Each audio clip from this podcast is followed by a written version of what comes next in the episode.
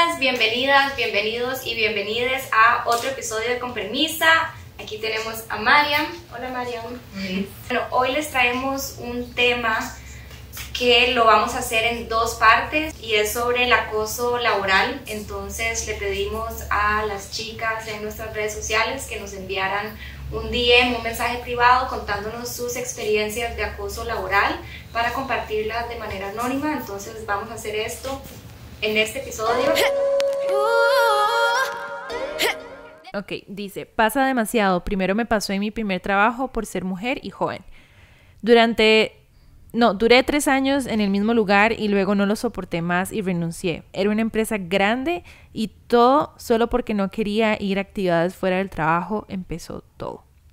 Me cambiaron los horarios y me tenía que quedar tarde sola en un edificio corporativo yo con 22 años. Y con el miedo de no saber qué podía pasar y a veces llegaba el jefe de mi oficina a quedarse ahí solo, solo para estar ahí. Número uno, ¿verdad? ya ni, ya ni en donde uno bretea.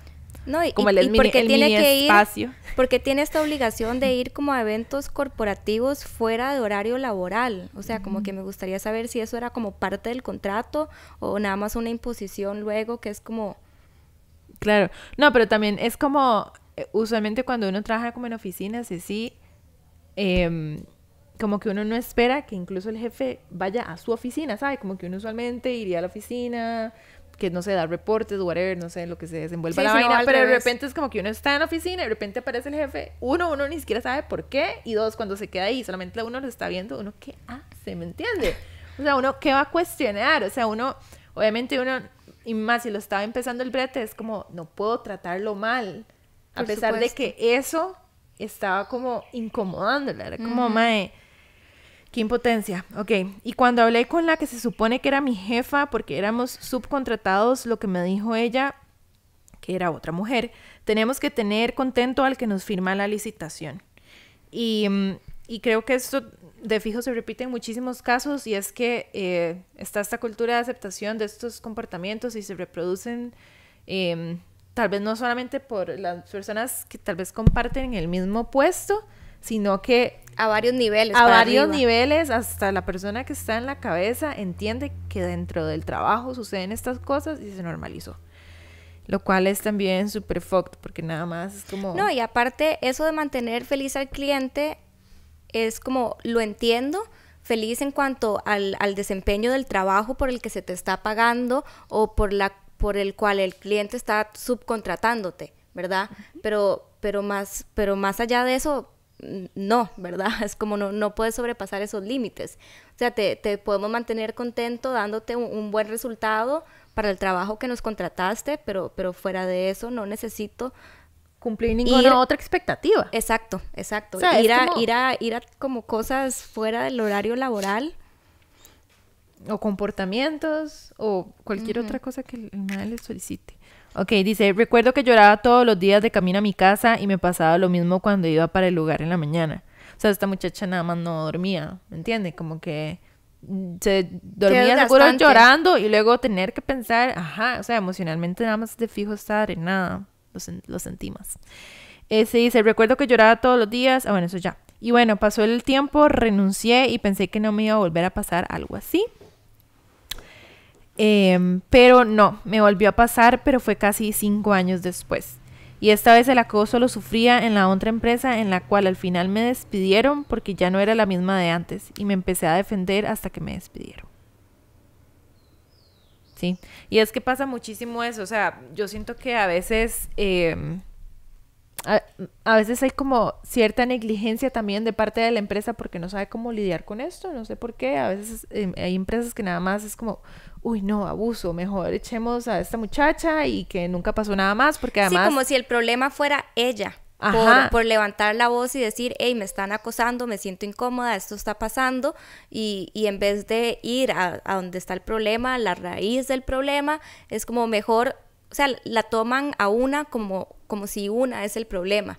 No, no el acoso, sino una por estar haciendo alboroto haciendo denuncias o lo que sea. Y es que también en, muchos ambientes laborales, ¿verdad? Hay, toda esta dinámica de poder. Entonces también no sabemos si para esa empresa por lo menos la primera era más importante, como dijo, le dijo la jefa, este cliente era mucho más importante que, que que la integridad y el valor de la... De, sí, no, que, que, la situación de incomodidad que ella estaba, ella no entró en muchos detalles, pero por lo que podemos entender, había algo, había algo pasando que la estaba haciendo sentirse muy incómoda y llorar todos los días. Entonces, yo creo que definitivamente falta, o sea, como que tal vez ella no ahondó tanto en qué estaba realmente pasando, pero podemos entender que había una situación que no estaba bien.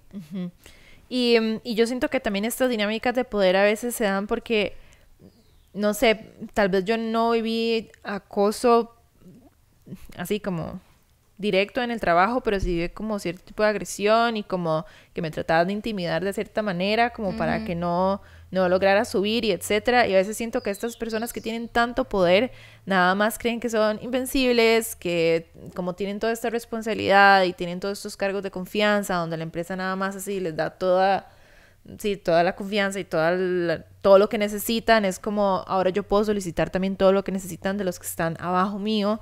Y entonces obviamente uno, ya empezando una orete, queriendo dar la mejor impresión, Em, dar lo mejor de uno, de repente empieza a recibir acoso y es como, ma, esto ni siquiera entra dentro de la dinámica de lo que es tener un brete. O sea, ahora yo tengo que lidiar como con estas varas por esta persona que nada más sabe que tiene más poder sobre mí porque tiene más poder dentro de la empresa.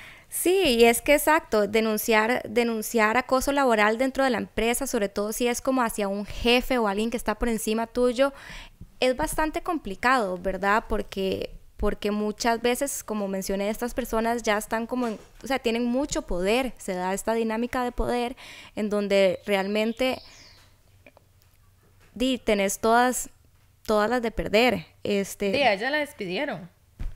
O sea, es como que ella ni siquiera tuvo como, ella ni siquiera de fijo, ella ni siquiera tuvo el momento de poder decirle a todo el mundo como, hey, eso es lo que me está pasando Apenas ella trató de recurrir como tal vez a alguien que ella pensó que le podían dar la protección y un espacio seguro dentro del trabajo y se dio cuenta que tal vez nada más esa persona también aceptaba el comportamiento de la persona que estaba con mayor poder, era como, di, sí, estoy sola. Y básicamente la Sí, y es que si vos estás, es que es exacto, o sea, si, si vos estás, digamos, más, digamos, más abajo como en el puesto, ¿verdad? Un puesto como de entrada o algo así, es como, no, no, el problema es ella, ¿verdad? Este, voy a leer uno cortito que dice, wow, esto es muy heavy. Mi jefe me dijo que por qué no le pasaba la foto que tenía de perfil acá, que salgo en bikini, y no supe ni cómo reaccionar. Y es que volvemos a eso, es el jefe. Y, y, qué difícil, ¿verdad? A veces hacer como, ok, ese es el jefe de ella, ella puede tal vez recurrir a recursos humanos, pero sigue siendo el jefe. O sea, muchas veces tal vez al jefe le van a llamar la atención o algo así, pero entonces luego si ella conserva el trabajo, se va a enfrentar posiblemente a repercusiones laborales, ¿verdad? O, o, o ya te estás como poniendo obstáculos para poder crecer dentro de esa empresa, este, también te puedes exponer a que te, a, que te despidan, este, que el ambiente se vuelva mucho más hostil, ¿verdad? Por parte del jefe, porque entonces ahora el jefe este, le hicieron tal vez un llamado de atención o algo así, pero igual sigue estando en una posición como de poder sobre vos. Entonces es, es muy complicado. También está como la parte económica. Como que fijo, hay mujeres que lamentablemente intentan tolerar, que no tienen que tolerarlo, pero es como, que voy a hacer todo el esfuerzo para que nada más esto no pasó, porque nada más necesitan el dinero. Y obviamente esa no debería ser una justificación para aguantar esto, pero a veces es una necesidad y que muchos pasan por ello. Y es como, que no, tengo, había un caso que era como que tenía que mantener al papá y era Podemos leer ese, sí. era como, qué difícil, porque si no estamos en la posición de ella, donde ella está brindando la comida, la casa, etcétera, es como entendemos que no tiene que hacerlo, pero que sentido de responsabilidad y de como de, como, ¿cómo se dice? Impotencia debe sentir ella como, qué verga, ya tengo este brete donde yo sé que me puede solucionar muchísimas cosas y ahora tengo que lidiar con bueno, un y... mae que nada más no puede controlar sus fucking impulsos. Es como, mmm, le tengo que mandar ahora la foto. Mae, y si eso fue tal vez de las primeras varas que el mae le mandó, no quiero saber ni siquiera si esa muchacha se hubiera quedado. No, y es que... Es como, Ok, de este último que, que, acabamos de leer, que el jefe le pidió la foto que tenía en Instagram, que salía en bikini, este, si esto le pasó a ella, estoy segura que él en su posición de jefe, esta no es la primera. Entonces esto es lo que hablamos de que muchas veces los espacios laborales no son seguras para nosotros, pero podemos leer este que vos dijiste de, de, que ella mantenía también al papá y estaba como en una situación, o sea, se vio en esta situación donde es como, ¿qué hago? Ok, vamos a leer. Entonces dice, fue en el 2019, yo trabajaba como manager para el departamento, mm, para un departamento. Eh, mi jefe en ese momento tenía 27, 28 años, era mayor que ella. Eh, desde que empecé a trabajar siempre me decía apodos, me daba tratos diferentes y me dejaba menos trabajo. A una compañera más bien la recargaba de trabajo y la trataba muy mal al punto que ella lo escaló con el account manager, o sea, con la persona que tal vez le seguía a ella como su jefa más directa. Y dice el account manager. Y al día siguiente, mientras estábamos en almuerzo, la despidieron.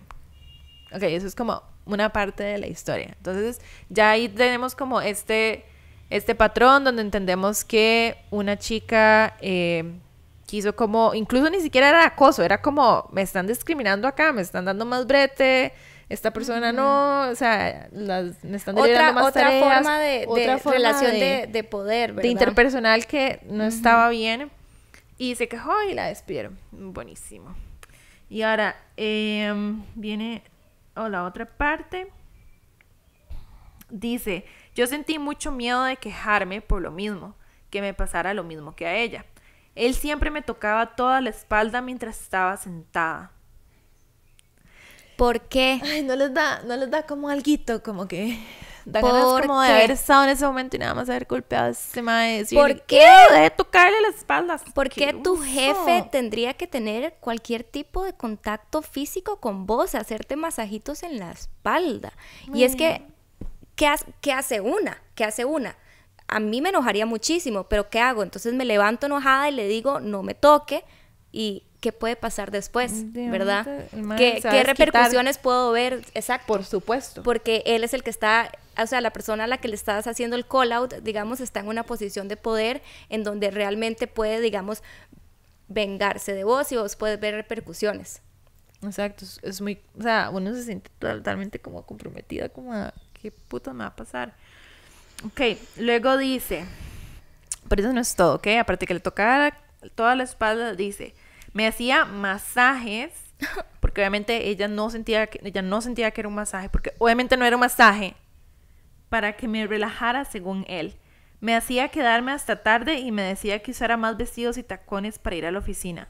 Esto usted también lo leyó en otros, ¿verdad? Eso nos pareció muy como como que es este fetichismo de estar diciéndole a las mujeres que son tacones y falda y vestidos. No, no. como mae. Sí, o sea, estos, estos códigos de vestimenta se tienen que quitar como para ayer. O sea, ¿qué relación hay entre que vos te pongas tacones y falda y lo que sea con tu desempeño laboral? No hay ninguna relación. Sin embargo, todavía vemos en muchos lugares de trabajo que se le exige, digamos, este código de vestimenta a las mujeres, que se pongan tacones y así. Yo quiero, ¿ya terminaste ese? No. Terminalo porque yo tengo uno que va por ese lado también. Ok. Dice, em, era horrible, saqué permiso para irme de viaje dos semanas y tuve que rogar para que me las aprobara. Mientras estaba de viaje me enviaba mensajes todos los días y yo lo ignoraba y un día antes de volver me harté y dije, no más, no más, no más, voy a renunciar. Le envié primero la carta de renuncia a él, que es lo que uno se supone que debería hacer, y el MAE para vengarse nunca le enseñó a recursos humanos e hizo que me despidieran sin responsabilidad patronal. Es horrible. Uno pensaría que solo jefes viejos verdes y no, mae. Yo en ese momento mantenía a mi papá y por eso no podía arriesgarme a renunciar. Obviamente, al final presenté pruebas, pero ya para eso la chica de recursos humanos me había despedido, según por las faltas que el mae después puso, y ya tampoco quería seguir trabajando bajo esas condiciones. Eh, fui a poner la denuncia al Ministerio de Trabajo y aquí sigo esperando. Es que sí, bueno, tenemos diferentes cosas que podemos hacer, como, como ir a recursos humanos o, o, hacer, o hacer, digamos, las denuncias. Pero bueno, esto, esto pasó en el 2018 y todavía está como...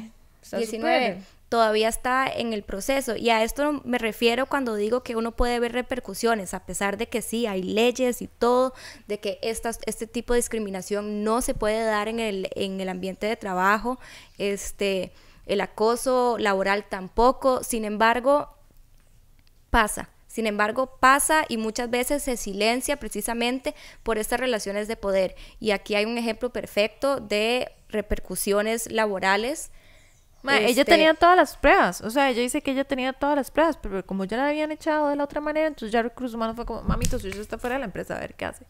O sea, ni siquiera la empresa se pudo hacer como tomar responsabilidad de que uno de sus, eh, de las personas que contratan, ejerció poder, abuso físico, psicológico, y que luego nada más es como, di, nos lavamos las manitas, perdón.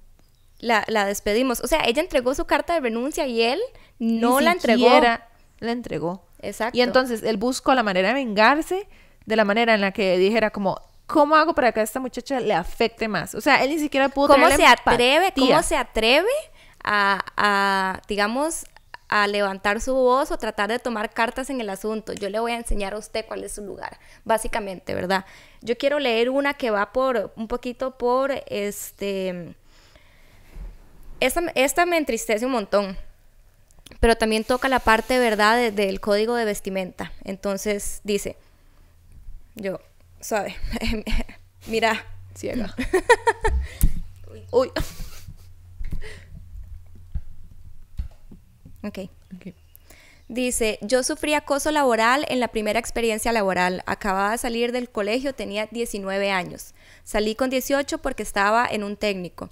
Mi sueño desde los nueve años aproximadamente era trabajar en el OIJ y estudiar criminología. El día que me gradué del colegio salí corriendo a la universidad a matricularme en la carrera de criminología con mis ahorros. El profe de una materia era jefe de una sección del OIJ y él me dio la oportunidad de trabajar de interina sin paga en el departamento de él y si salía alguna plaza para cubrir vacaciones o así, eso sí se pagaba.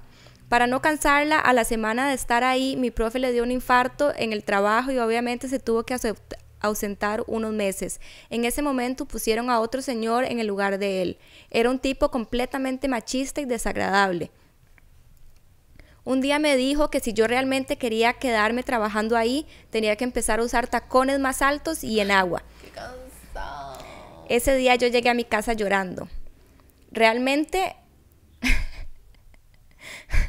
realmente qué tiene que ver. O sea, está muy claro, está muy claro cuáles eran las intenciones de él. Este, pero entonces, ok, continúo. Yo estaba demasiado enojada y triste y hablé con una amiga que hice ahí en la oficina de en la oficina y ella me dijo, no pierda el tiempo en quejarse, usted nunca le va a ganar a él, él tiene demasiado poder aquí y ya tiene varias denuncias de acoso y al final ellas terminan peor. Y efectivamente, no pude aguantar más y me fui de ahí. Renuncié a mi sueño, al mejor trabajo del mundo en el lugar que siempre quise y hasta dejé de estudiar criminología porque él se volvió profesor de la universidad. Y aquí ocho años después nunca me siento conforme en ningún trabajo porque no es el que yo realmente quiero, pero me siento orgullosa de no haber ganado un puesto a ese precio. Ustedes entienden, o sea, ustedes entienden las repercusiones que tienen los espacios laborales hostiles en las mujeres, ¿verdad? Y, es que un trabajo como este, y hay varios trabajos que históricamente son, son ambientes que han sido este, dominados por hombres. Y, hoy en día ya vemos a más mujeres, tal vez carreras como STEM, este, política, o sea, hay muchas carreras que históricamente fueron dominadas por hombres y hoy en día ya las mujeres están entrando a estas carreras. Y eso es algo muy bueno. Sin embargo, sigue habiendo este sigue siendo un ambiente hostil para las mujeres, con un, ambiente donde hay acoso laboral, donde hay mucho machismo, donde hay muchos sesgos también, porque, porque para las mujeres es más difícil ascender dentro de, su trabajo. Este, y bueno, antes de que me vengan a decir algo con esto de los sesgos, porque sí, todavía hay sesgos dentro de las empresas, a pesar de que hay leyes y etcétera, en donde no se puede discriminar este, por ser mujer, etcétera, etcétera, etcétera, todavía pasa. Y antes de que me vengan a decir algo, pueden irse al episodio de la esquina de la brecha salarial, en donde Camelia Ilie, la decana de INCAE, nos habla sobre estos sesgos dentro de las empresas. Ok. Ok. Em, pero sí, es como, mae, a uno le rompe totalmente como el corazón, porque es como, mae, el sueño de alguien em, se esforzó demasiado por obtenerlo, em, lo obtuvo y de repente nada más alguien se lo, mae, se lo fucking arrebata. Entonces es como, mae, no, ella no tuvo justicia sobre lo que ella vivió, porque obviamente hasta el día de hoy estoy casi segura que la madre de Fijo lo, se ha hecho más fuerte, pero en ese momento nada más ella sintió como que, mae, nada de lo que ella se esforzó era suficiente porque básicamente iba a estar ahí para complacer cosas de que mae le iban a solicitar que ni siquiera iba a tener que ser sobre el brete, ¿me entiendes? Es como, ¿En qué momento me metí en esta dinámica? No, y aquí estamos hablando también de esta relación de poder, a donde inclusive la misma compañera de ella le dijo, él ya tiene denuncias de acoso y y las que salen las que salen perdiendo son las las mujeres que lo denuncian entonces estamos viendo que él está en esta posición que es inamovible en donde él tiene demasiado poder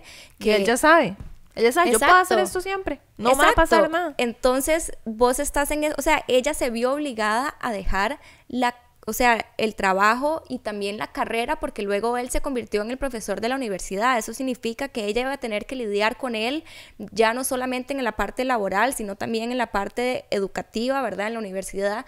Y quién sabe cuántas veces más en su carrera iba a tener que topar, toparse con él, porque aparentemente es una persona que tiene mucho poder dentro, dentro de este ambiente laboral. Entonces... a mí me parece tan curioso como que hayan instituciones que a pesar de que él tal vez sea bueno en lo que hace, nada más no vean en su currículum o en toda esa lugar histórica como este me ha tenido varas de acoso. ¿Por qué lo voy a meter yo a mi institución donde yo sé que hay mujeres y que el MAE va a lograr tener incluso hasta más poder sobre las personas que son menores? ¿Sabe? Porque uno admira, digamos, yo tengo, yo sí, ella tenía 19 años, ¿verdad? Ajá. Yo estoy casi segura que cuando uno está en el colegio y uno tiene muy claro qué es lo que quiere hacer y uno tiene como estas personas ahí en, como en un estándar así de, idealización, que es como, ma, yo quiero llegar a ser esta persona y de repente esta persona además es como la persona que lo acosó, es como, ¿qué quise todo este tiempo, verdad? Es como, ma, uno se desilusiona y debe ser demasiado hecho verga como tener que vivir con eso porque de fijo no, no era, no era lo que tenías que hacer para vos. Eh, era lo justo, era que vos podías seguir en tu trabajo. No, y a mí me enoja mucho, me enoja mucho que ella haya tenido que renunciar al, a la carrera de su sueño desde que tiene nueve años, a lo que realmente no quería hacer. Exacto, es, es realmente injusto. Todo un fucking esfuerzo. Es realmente injusto y y hablando, retomando un poquitito esto como de, los códigos de vestimenta, a mi hermana en uno de sus trabajos, parte, parte del código era que las mujeres tenían que ir maquilladas. Mi hermana odia maquillarse y es como que ahora de repente tengo un trabajo que me obliga a maquillarme todos los días y es como, ¿qué tiene que ver el maquillaje con su desempeño en, el puesto para el que la, la contrataron para el el puesto para la... No lo puedo decir, el puesto para el que ella estudió, se formó, etcétera, etcétera. ¿Qué diferencia va a hacer si lleva maquillaje o no? ¿Por qué las mujeres en su código dice que tienen que ir con tacones, con vestidos, con enaguas, con maquillaje? Es que eso, es algo como, como casi como de la institución propia que te, que te, contrata, porque en ningún momento estoy casi segura que tu hermana recibió en la universidad cómo se tenía que maquillar, qué tenía que hacer, cómo es para vestirse. Por eso, entonces es como una vara como, no te la enseñan en la carrera, pero de repente te la están solicitando donde vas a bretear y es como, ¿qué? ¿Qué? ¿Pero por qué? Sí, sí. ¿Entiendes? Y es que me encantaría decir a dónde, pero no. No. no. Eh, ok, yo voy a leer otra.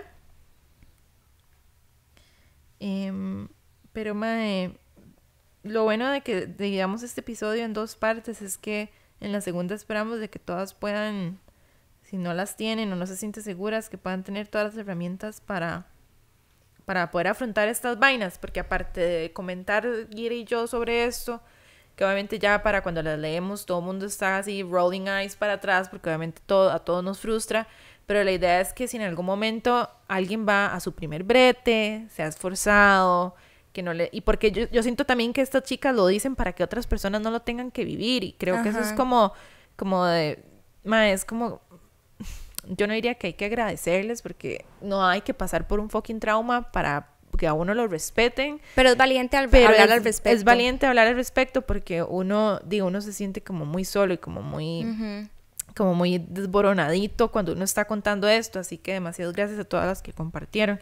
Voy a compartir este. Dice, les voy a contar mi historia de acoso laboral. Ella lo pone entre comillas porque es más como em, algo que ella tuvo que vivir con un mentor. Entonces, Ok. sí tuvo acoso. Este dice, esto me pasó el año pasado cuando tenía 17 años. Eh, el año pasado estaba participando... 17. 17. Menor de edad. Menor. Ok. Ok. El año pasado estaba participando en una competencia académica sumamente importante, por lo cual dos compañeros y yo necesitábamos mentoría. Está con, con lenguaje inclusivo ella. Yay. Eh, nosotros habíamos escuchado hablar de un mentor que tenía mucha experiencia en desarrollo de proyectos como el nuestro, por lo cual lo contactamos e iniciamos clases virtuales. Al inicio todo iba súper bien. Qué risa cuando ponen al inicio todo iba súper bien porque uno ya sabe que ahí ya ahí va así, como fuera para abajo. Sí, sí. Este, O sea, al inicio todo iba como se supone que tenía que ir. y como, tuvo, y como tuvo que ser siempre Sí. hasta el final de toda la interacción. Qué verga. Ok, dice... em, al inicio todo iba súper bien, pero después de unas cuantas clases me tomó confianza y a veces se dirigía a mí como mi amor. ¿Qué right? Es menor de edad. Mi amor. No jodas. Algo que me incomodó, por supuesto. Ya que él era un hombre de 50 años aproximadamente. ¿Qué? Sin embargo, no le di mucha importancia. Suave, suave, suave, suave, pausa. Un hombre de 50 y qué? Más de 50 Más años. de 50 años diciéndole mi amor a, A su una- estudiante menor de edad. Ajá. ¿Ok? Ok. No lo so- solo solo lo, lo- lo quiero como resaltar. No, ni siquiera, ni siquiera voy a decir nada al respecto porque yo creo que está clarísimo. Clarísimo. Dice, después de unos meses de recibir clases virtuales, tuvimos una reunión presencial. Pero a pesar de la pandemia, él nos trataba de abrazar y tener contacto físico. Esto me incomodó, por lo cual lo comenté con un compañero, pero él lo justificó diciendo que era por un síndrome que tenía nuestro mentor. ¿Qué? Y el otro hijo de puta justificándolo. No que- hay justificación. Ay, no, mentira. Ma, es que... Volcar todo ya. Ok. Ok. Me- se me perdió la vara y todo. Ok, un síndrome que tenía nuestro mentor, por lo cual yo también traté de justificarlo. Ay, Y ese sorry. síndrome, Sorry machismo, por eso. Pedofilia. En la siguiente clase presencial que tuvimos, el señor nos decía que nos tomáramos fotos con él. Esto lo hizo Ah. en especial con mi compañera y conmigo, lo cual me incomodó bastante. Pero me, me dio miedo decirle algo. Mae, ahí es donde yo digo que uno, cuando tiene un mentor o tiene alguien que tiene mil más experiencia y que para uno puede ser como alguien importante, de repente uno tiene que vivir esta dinámica. Es como, ¿qué putas hago? Porque lo admiro mucho y es alguien que sabe mucho y del que yo podría aprender demasiado y de repente estoy en esa situación donde tengo que complacer estas actitudes, que no, obviamente no, pero es como, mae, uno en la posición de ella, uno no sabe qué hacer, por supuesto, porque nosotras decimos esto ahorita porque ya hemos vivido No, y varias también vainas. menor- era menor de Pero edad. fucking 17 años es como. También ella tal vez estuvo en una burbuja, estuvo en un, en un ambiente donde estaba muy eh, a salvo y de repente se topa con este mae que sabe que puede como incluso tomar provecho de que es menor de edad. Asqueroso. Ok, sigamos. Dice, en la siguiente clase presencial que tuvimos, el señor nos decía que nos tomara fotos con él. Esto lo hizo en, en especial con mi compañera y conmigo, lo cual me incomodó bastante, pero me dio miedo decirle algo. Ese mismo día, él siguió con los abrazos. Al inicio me tocaba los hombros mientras estaba trabajando. Después me, to- me tocó los brazos y después me, to- me tomó de la cintura. En ese momento quedé en shock, ni siquiera le pude decir nada. El mismo día le comenté con mis compañeros. Mi compañera dijo que ella también se sentía incómoda, Pero mi compañero, mi compañero dijo que él ni siquiera era consciente de lo que estaba pasando. Claro, porque a él no se lo hacía. Estoy seguro que si ese profesor hubiera ido y te hubiera agarrado de la cintura y te hubiera hecho masajitos en los hombros, vos te hubieras dado cuenta. Y eso es lo que pasa a veces con el privilegio, que no te das cuenta porque no te pasa a vos. Entonces vos no lo registrás como ni siquiera que está pasando ni como un problema porque realmente no es algo que vos experimentás, no es algo que vos vivís pero obviamente ella y su compañera, ah, o sea, que, que, que, que, sí, que sí les pasó esto, por supuesto que lo, que lo notan y lo tienen presente. Sí, si no las dos nos, o sea, con que una ya estuviera incómoda era suficiente. Por supuesto, pero esto nada más lo hace más evidente y yo nada más quiero recalcar como por vez número 100, menores de edad. Sí, y que él era mayor. O sea, estamos hablando de que esto es un ambiente inseguro, ya no estamos hablando de un ambiente laboral, estamos hablando más como un ambiente como académico, de, estudios o lo que sea, este, en el que niñas menores de edad no están seguras con las personas que se suponen que están ahí para ayudarlas. entonces esto es como, ok, tal vez no estoy renunciando al trabajo y estoy perdiendo dinero, pero estoy renunciando a mi mentor que me podría dar conocimiento. O sea, es lo mismo, es como, mae, hay un chantaje, una manipulación que es como, mae, si usted dice algo de mi comportamiento, usted nada más va a perder lo que usted quiere de mí, que para usted es mil más valioso. sí, y así es como poco a poco las mujeres se van enfrentando a diferentes retos cuando quieren crecer en su vida profesional. Y aquí lo estamos viendo que empieza como desde la educación. Y también lo vimos con el caso de la que quería estudiar criminología, que tuvo que dejar la universidad porque ese, ese MAE, ese asqueroso, ese hombre asqueroso se hizo profesor de la universidad y posiblemente con demasiado poder porque ya tenía bastante poder en la parte laboral en la institución, ¿verdad? Dentro del OIJ y ahora también dentro de la universidad. Exacto. Este, ok, luego dice, el mismo día lo comenté con mis compañeros. Por suerte no tuvimos la necesidad de volver a reunirnos presencialmente, que he dicho que ya no tuviste que vivir esto nunca más. Pero de igual forma me afectó mucho tener que seguir escuchándolo y recibir mensajes en los cuales me decía mi amor. Y por supuesto, es que ya existía el trauma. Eso eran triggers a todos los traumas que la mía, la había vivido de, del mal abusándola. Este, mm, de esta manera como súper, ¿verdad? Como sumisa. Esto, esto que hizo este Mae se llama grooming, que sería muy bueno que lo topemos, que lo toquemos en un episodio. Te fijo. Em, y, es, y de hecho se da muchísimo con gente menor de edad. Que sí, es, es, como parte de, como, como esta gente mayor haciéndole el grooming a menores de edad. entremos, entremos en eso en otro episodio porque Es, es, bastante denso. Ok. Este, sigue acá. De igual forma me afectó mucho tener que seguir escuchándolo, mi amor. En ningún momento tuve el valor de decirle algo ya que tenía miedo de que se enojara conmigo. Mm, lo siento, amigui. Además, sabía que si me quedaba con él tendría un éxito asegurado, ya que él tenía contactos súper importantes. En este momento sentía que si quería ser exitosa debía aguantar su acoso. Por suerte logré hablar con mi mamá sobre el tema y después de muchos intentos logré cortar relaciones con el señor. Bueno, que dicha que, porque obviamente después de mucho rato yo siento que obviamente se crea la dinámica de dependencia que es como no puedo dejarlo porque si no, no logro ser esto, ¿verdad? O sea, ya, ya invertiste tanto en, en, en esto porque querés avanzar en tu vida profesional, que, que cólera tener que tirarlo todo a la basura porque, porque nos tenemos que topar con estos ambientes hostiles de acoso hacia nosotras. Ay, madre, qué pereza, sí. En ese momento sentía que si quería ser exitosa debía aguantar su acoso. Por suerte logré hablar con mi mamá sobre el tema y después de muchos intentos logré cortar relaciones con el señor. Lastimosamente mi amiga también sentía el sentimiento de que para ser exitosa debía quedarse con él. Traté de convencerla, pero ella sí mantuvo conexiones con él. Fun fact, el síndrome que tiene este señor no tiene nada que ver con la forma en la que se dirigía hacia mi compañera y hacia mí. Sí, no, no, por supuesto, eso, eso, eso estaba clarísimo. Ok, yo quiero leer uno aquí que dice, es súper corto, dice, el gerente general me preguntó sobre mi vida sexual y agarró mi brazo diciéndome que era muy linda y delgada. ¿Ustedes me entienden? es que no, yo siento como que ya después de este punto ya no hay nada que explicar, es como contacto físico innecesario y luego la parte más densa, ¿cuál era?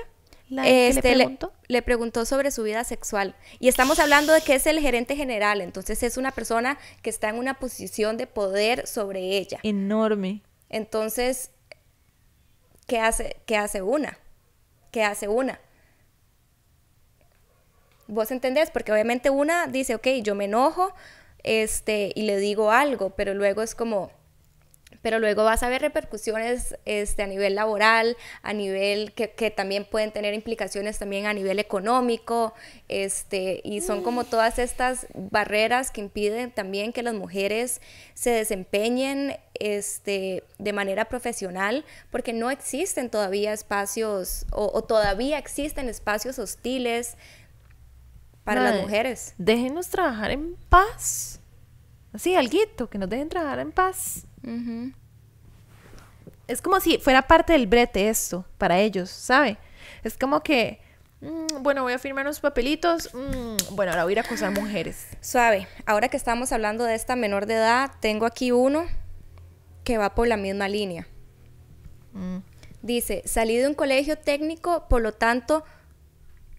Ok, salí de un colegio técnico, por lo tanto a los 18 años comencé mi práctica profesional en una empresa para poder graduarme. Yo tenía 18 años recién cumplidos. Evidentemente era sumamente joven, joven e inexperta. Y un hombre de 35, jefe de un departamento, se mantuvo encima mío prácticamente todo mi mes de práctica con que quería salir conmigo. Inclusive ya habiendo terminado mi práctica, me llamaba por teléfono para invitarme a salir. Si bien es cierto que no hubo maltrato físico y yo ya tenía 18 años, era evidente lo que desde el día uno este hombre pretendía y lo incómoda que estuve toda mi práctica profesional. Hoy tengo 25 años y pensar en esto y pensar que esto le puede estar pasando a muchas chicas jóvenes me molesta demasiado. Tenemos derecho a salir y crecer profesionalmente en paz. Déjenos en paz.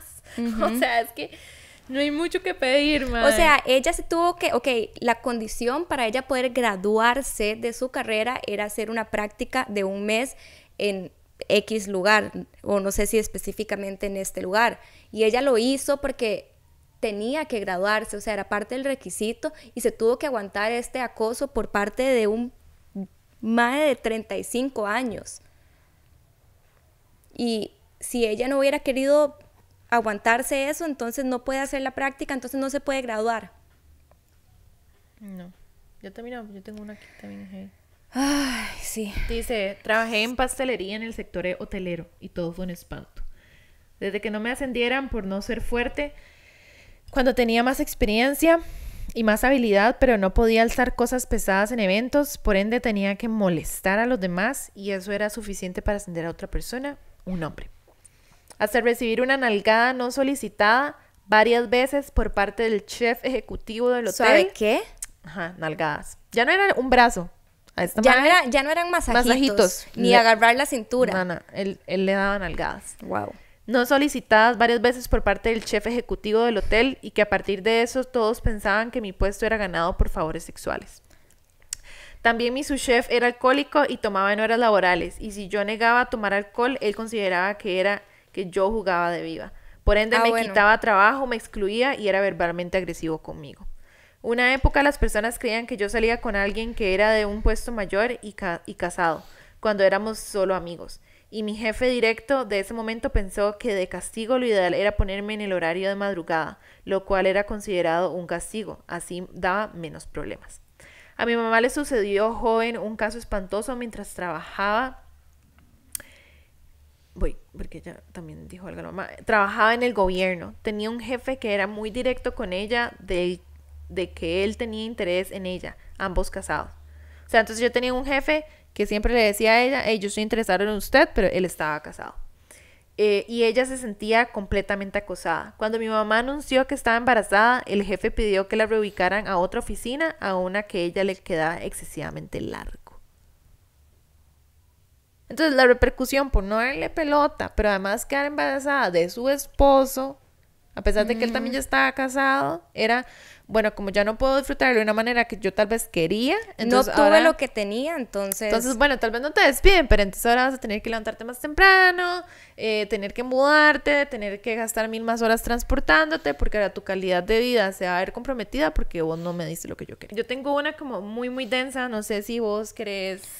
Yo tengo eh, todavía un par así como, como cortitas. Todas son muy densas, o sea, a ver, perdón, no quise como eh, minimizar em, ningún tipo de acoso, eh, pero sí entendemos como que hay niveles de acoso donde existe desde acoso psicológico y que no hay tacto hasta violaciones. Entonces a esto me quiero referir y mm, creo que mm, para que no haya como un desgaste también nosotras, porque los leímos y los leímos y fue como muy fuerte para nosotras, dejamos como las que nos parecían como también como muy, muy impactantes para el final.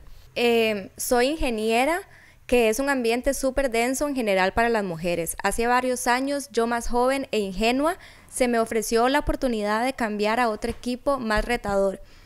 Y el lead del equipo me dijo que fue solo porque yo le movía al piso, ni siquiera tomando en cuenta mis capacidades. Obviamente rechacé la oferta y a los pocos días renuncié.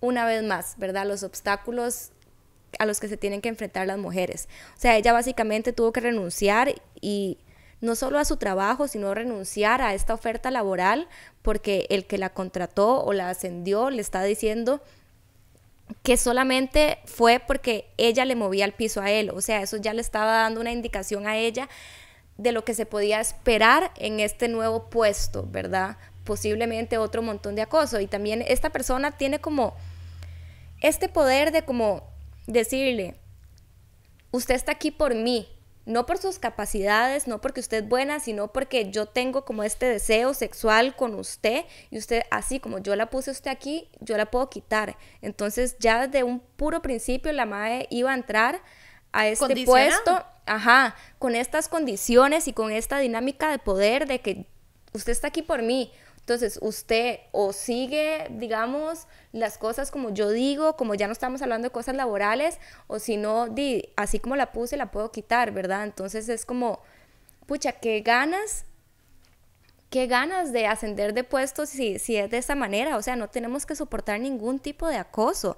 Si ascendemos, o sea, nosotros somos completamente capaces de ascender a puestos por, nuestras capacidades, ¿verdad? Y, es sumamente injusto que no se puedan, digamos, no podamos aprovechar las oportunidades solo porque eso significa que tenemos que lidiar con un ambiente o un jefe que nos va a acosar y nos va a minimizar también. Pero sí, hay, o sea, de fijo hay miles, miles que nada más eh, pasan por esa situación donde usted está condicionada a partir de ahora todo lo que usted obtenga es porque yo nada más quiero esto de usted y si lo quiere seguir recibiendo me tiene que seguir dando lo que yo quiero. Exacto. Y obviamente uno jala, o sea, uno nada más no quiere vivir bajo esas condiciones porque uno pero también a veces estás en, en, condiciones como la de esta chica que estaba en ese momento manteniendo al papá y es como, di, tal vez no me, o sea, hasta que no consiga otro trabajo no puedo dejar este, entonces tengo que seguir aguantando este tipo de acoso, este tipo de abuso. y luego es como, ok, bueno, entre una denuncia. Y a veces es como, bueno, ya te dan el abogado, el gobierno, etcétera, pero luego, mae, la, vara dura años, usted nunca logró resolver nada, el mae sigue acosando, el mae sigue incluso produciéndole hasta más daño, porque hasta pueden tener hasta más plata para tener más abogados y luego hacer otras demandas, contra demandas, y uno es como, mae. Y es un proceso desgastante, todos los procesos legales. Este, había uno que no leí de una chica que dice que luego, o sea, como que años después piensa en esto y, siente que tomó la decisión incorrecta al no, al no hacer la denuncia y se siente mal. Y yo lo que le quiero decir a esta chica en particular es que, que no se sienta mal, o sea, llevar estos procesos legales no son fáciles hacer las denuncias, inclusive con recursos humanos o ya digamos denuncias este, formales no es fácil y, es completamente entendible que a veces una nada más quiere como alejarse y distanciarse de la situación y decir, ok, ya renuncio o lo que sea, o me voy de este trabajo y ya, y no quiero lidiar con esto. Es completamente entendible. Como que cual sea el proceso que vos necesites para vos, está bien. Está totalmente bien. Así como si querés denunciar, así como si preferís renunciar e irte, no te tenés que sentir mal porque, porque obviamente uno dice, claro, lo que hay que hacer es esto y esto y esto. ¿Qué recursos humanos? ¿Qué presentar la denuncia? Y, y sí, pero al mismo tiempo son procesos que vos tenés que vivir de manera emocional y mental también, entonces... Y que no se puede sentir muy sola en algunos puntos, porque obviamente puede ser que uno reciba o no el apoyo de los compañeros o del trabajo o etcétera, etcétera. De la familia. Entonces, como, Mike, es, es duro llevarlo sola y realmente las que logran hacer denuncia es un proceso que di, si logran como llevar adelante y como ganarlo, es como, Mae, es rajado porque así también le están asegurando no solamente a ustedes, sino como a otras personas un mejor ambiente. Sí, pero igual es entendible si una no quiere pasar el proceso. Exacto. Y para mí también es como suficiente. O sea, la, salud mental de una también es importante. Sí, y también me parece que es suficiente si usted nada más quiso salir, como que el hecho de que usted escogiera como no tener que vivir esa experiencia o alejarse de esas sensaciones o esas incomodidades ya es suficiente como para uno entender, este no es, esto no es para mí, esto no es mi lugar y me merezco más. Sí. Em, y ya luego se enfrentará a otras situaciones, lastimosamente, en las que uno ya va a decir como qué, qué pasos, ya tengo la, la madurez emocional para decir qué pasos más severos puedo tomar en este momento. Ok, entonces esta dice, em, en este momento tenía 22 años y era mi último año en la universidad.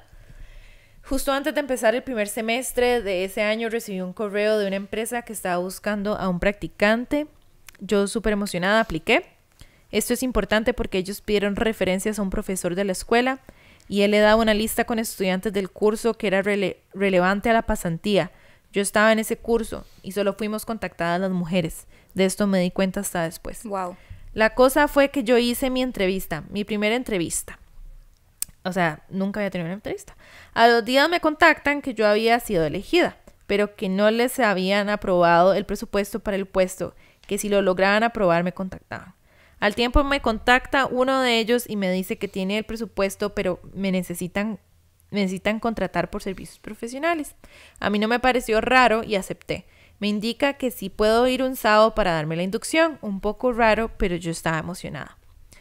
El viernes me llegó un mensaje. Eso me parte el corazón, porque por supuesto, es El, primer trabajo en la carrera que, te gusta, que estudiaste, ya estás a punto de graduarte y, empezar esta nueva etapa y es emocionante conseguir un trabajo. Sí, sí, no va con toda la ilusión del mundo. El viernes me llegó un mensaje que ahora creo fue el primer red flag que decía, venga con ropa cómoda porque se va a ensuciar. Pero claro, en el momento yo pensé que era porque íbamos a estar en la planta de manufactura.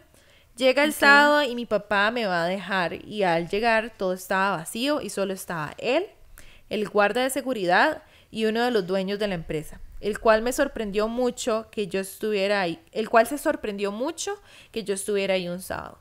¿Quién? ¿Quién se sorprendió? El jefe de la empresa. O sea, estaba el mae que la llamó, que supongo que la contactó, que le iba a contratar por servicios profesionales, luego está el guarda y luego uno de los dueños de la empresa, que ese es el que se sorprendió mucho que ella estuviera ahí un sábado.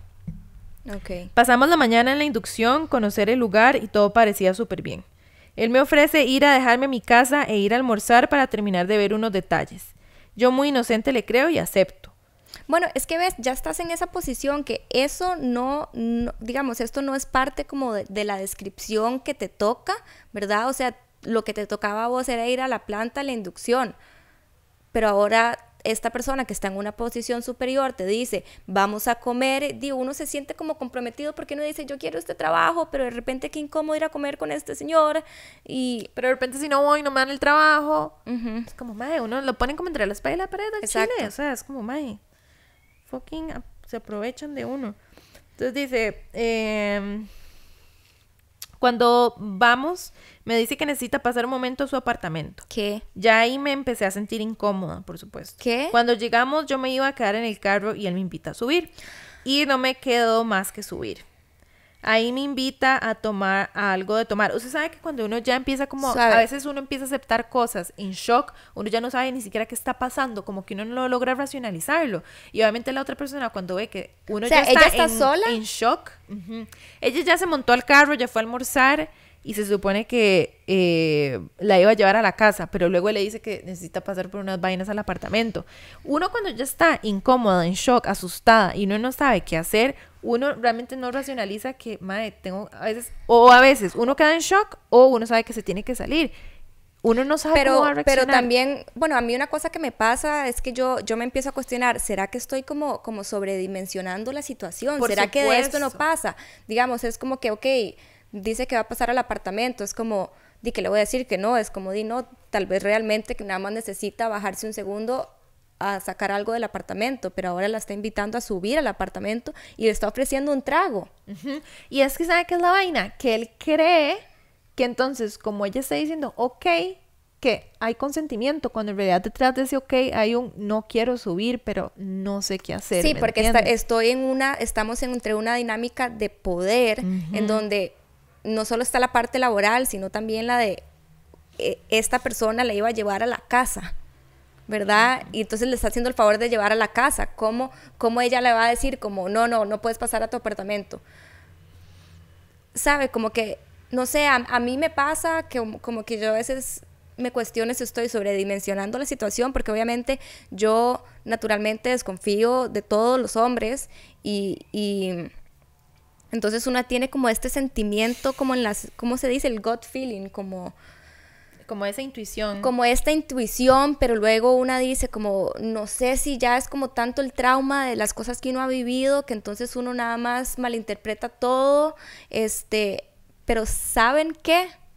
Al final, siempre que tengo como ese sentimiento de intuición, es por algo. Mano, y también fucking por eso decimos que todos los hombres, porque es mejor que ella, si que ella hubiera pensado como, mae, este mae podría abusar de mí, podría estar, ¿me entiende? Como ella asustada, fijo, no podría racionalizar eso, pero digamos, yo siempre le digo como a las personas menores o a mis amigas, como, mae, usted siempre piense que esta persona le puede hacer daño, entienda que algo malo puede pasar, etcétera, etcétera, salga de ahí lo más rápido posible, o sea, yo- uno hasta uno tiene que hacer eso como con las amigas, ¿sabe? Como darles estos warnings como de, mae, esta puede ser la peor situación. Porque Sí. prefiero mil veces a que no vayan confiadas a que pues, fucking suceda esto. Entonces ahora el mae la invita a subir y le invita a tomar algo. Y obviamente ella se empieza a sentir súper rara y asustarse porque obviamente ella dice, está en shock. Entonces obviamente ella no sabe qué hacer, quiere ese trabajo, está esa dinámica de poder y dice... Y está ahí sola con Ajá. este adulto, o sea, Y ella la tenía- conversación eh, se empieza a poner un poco extraña. Ay, ok, sí, Ok. seguí leyendo, wow. Sí, ahí empezó a decir que yo le gustaba porque me veía como una chiquita de 15 años y que él quería estar conmigo. Yo empecé a sentirme como si me hubiese tomado dos litros de cacique. Encima, es que uno ya empieza a tener como hasta ataques de pánico, Suave, la obviamente. drogó. Di, no sé si la drogó porque ella no exactamente dice eso. Yo empecé a sentirme como si me hubiera tomado dos litros de cacique. A veces uno también cuando empieza a tener como ataque de pánico, como Ok. que, ¿verdad? Uno empieza como a, a sentir que se va a descomponer, como, ¿me entiende? Como tal vez la ansiedad y todo. ¿Sabe? Ah, Él como- le dijo que le gustaba porque parecía Decía que tenía chiquita de 15, 15 años. años. Estamos, estamos, estamos notando el- la pedofilia Pésimo, eh. en este asqueroso. Y ahí me di cuenta que algo iba a pasar y que no había nada que podía hacer y tenía mucho miedo. Ay, madre, lo siento que haya pasado por esto. Y lastimosamente sí pasó lo que él quería que pasara y solo me acuerdo que decía, tranquila, esto no va a afectar nuestra relación laboral. Cuando él terminó, me vestí y me vino a dejar a mi casa. Yo llegué muy mal y me dormí toda la tarde como si me hubiera tomado un par de tafiles. Sí, es que obviamente después La violó. Mae, sí, por supuesto, sí, recibió abuso, la violó y, y mae, no, obviamente uno está en un momento de shock, de estrés, post, post trauma, que uno nada más quiere, o sea, no, no existir por un ratito, ¿sabe? Como que de fijo ella, se- ella dijo, necesito estar en mi, en mi espacio, nada más un lugar donde estar me ahí. sienta segura. El lunes siguiente me escribió que si estaba en la universidad, que él estaba ahí y necesitaba verme. Yo le dije que no y me encerré en mi apartamento. Lo mismo pasó el martes, el miércoles y ya no pude y tuve que decirle a mis papás. Además le quitó su tranquilidad, ¿me entiende? O sea, no solamente le arrebató como la inocencia, fue como, mae, ok. ¿La violó? La violó. Es como, dude, o sea, ahora, ahora la madre tampoco puede salir tranquila a la calle porque ahora cree que se te va a topar. O sea, ya no puede ni Se la está buscando en la universidad. Sí.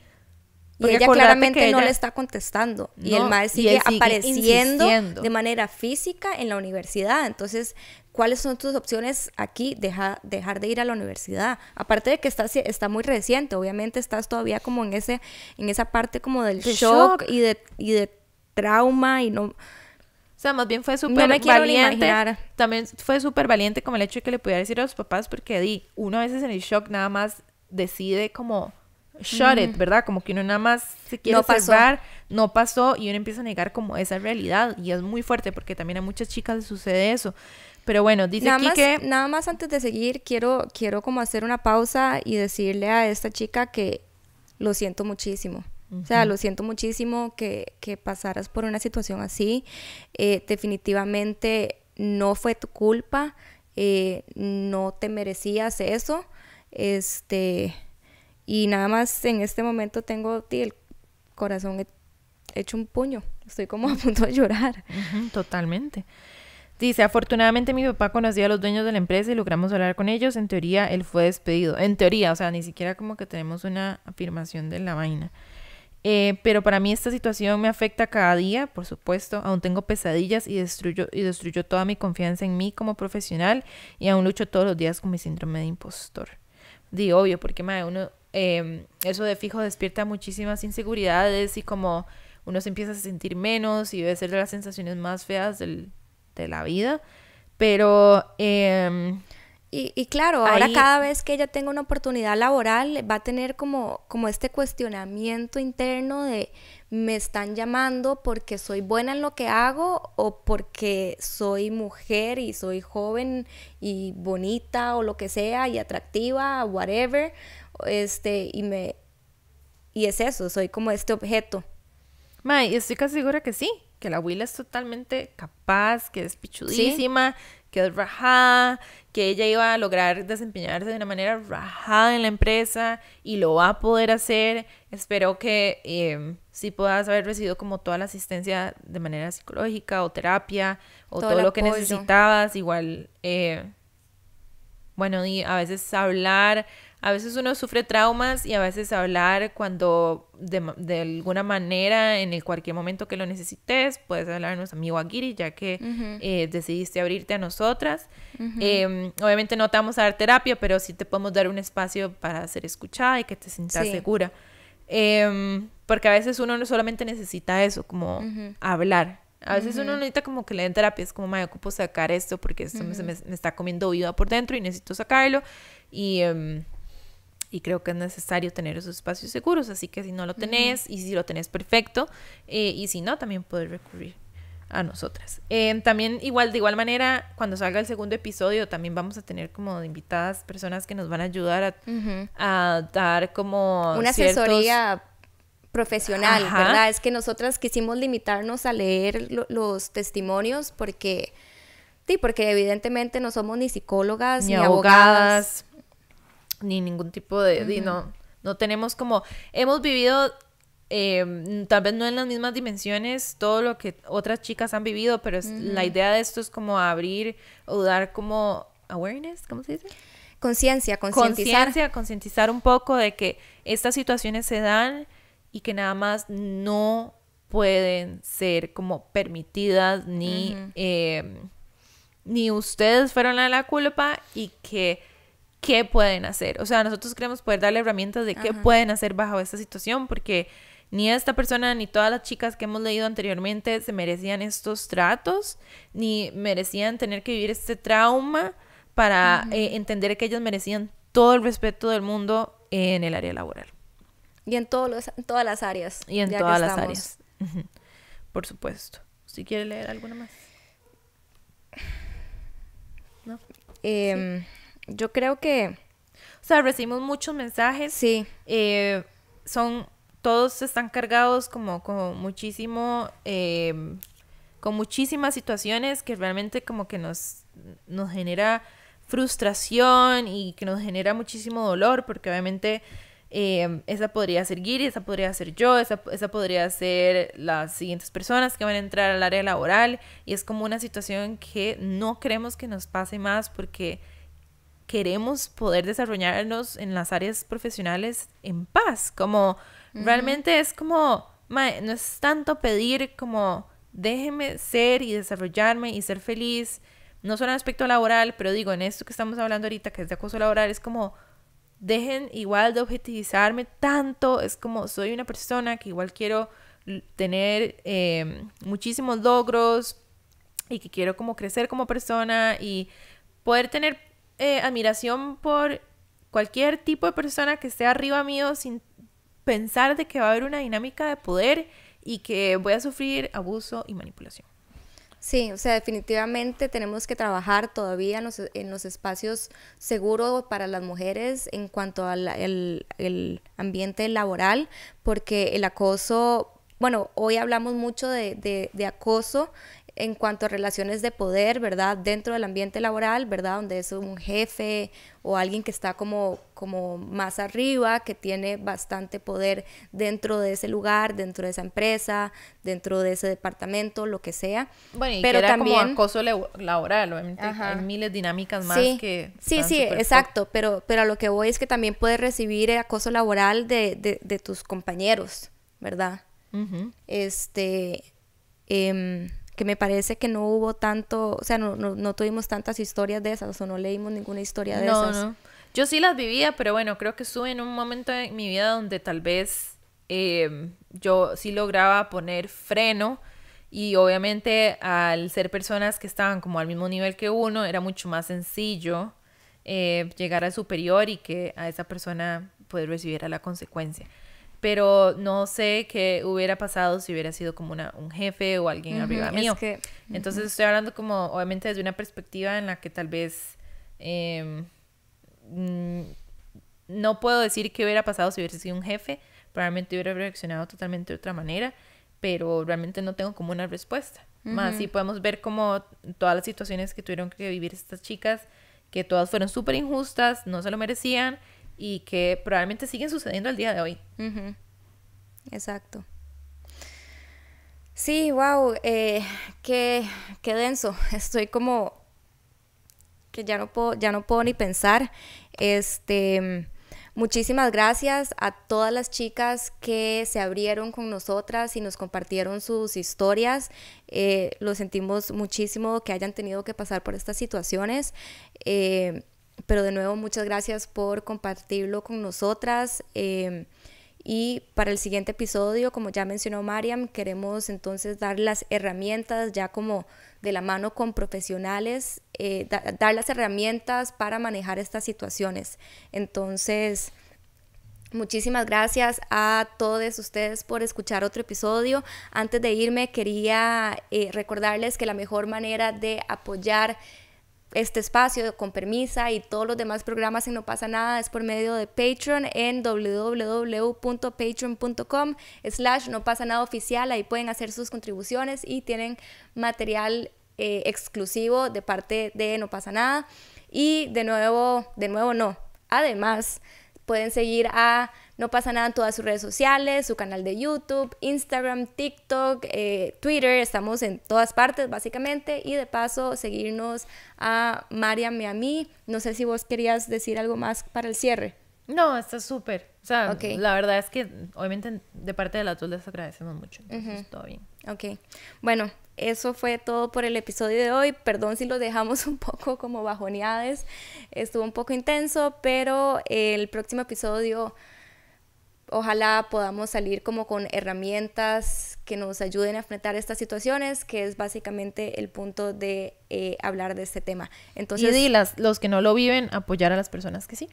No, abrir los ojos, porque como vimos en, el, en, en la historia de las chicas que les tocaban como la la cintura y les hacían masajes y el compañero dijo como, ay, yo, no, yo ni sabía que eso pasaba ni que estaba pasando, nunca se percató y es como, claro, porque vos no, vos no lo no, viviste. No te pasó.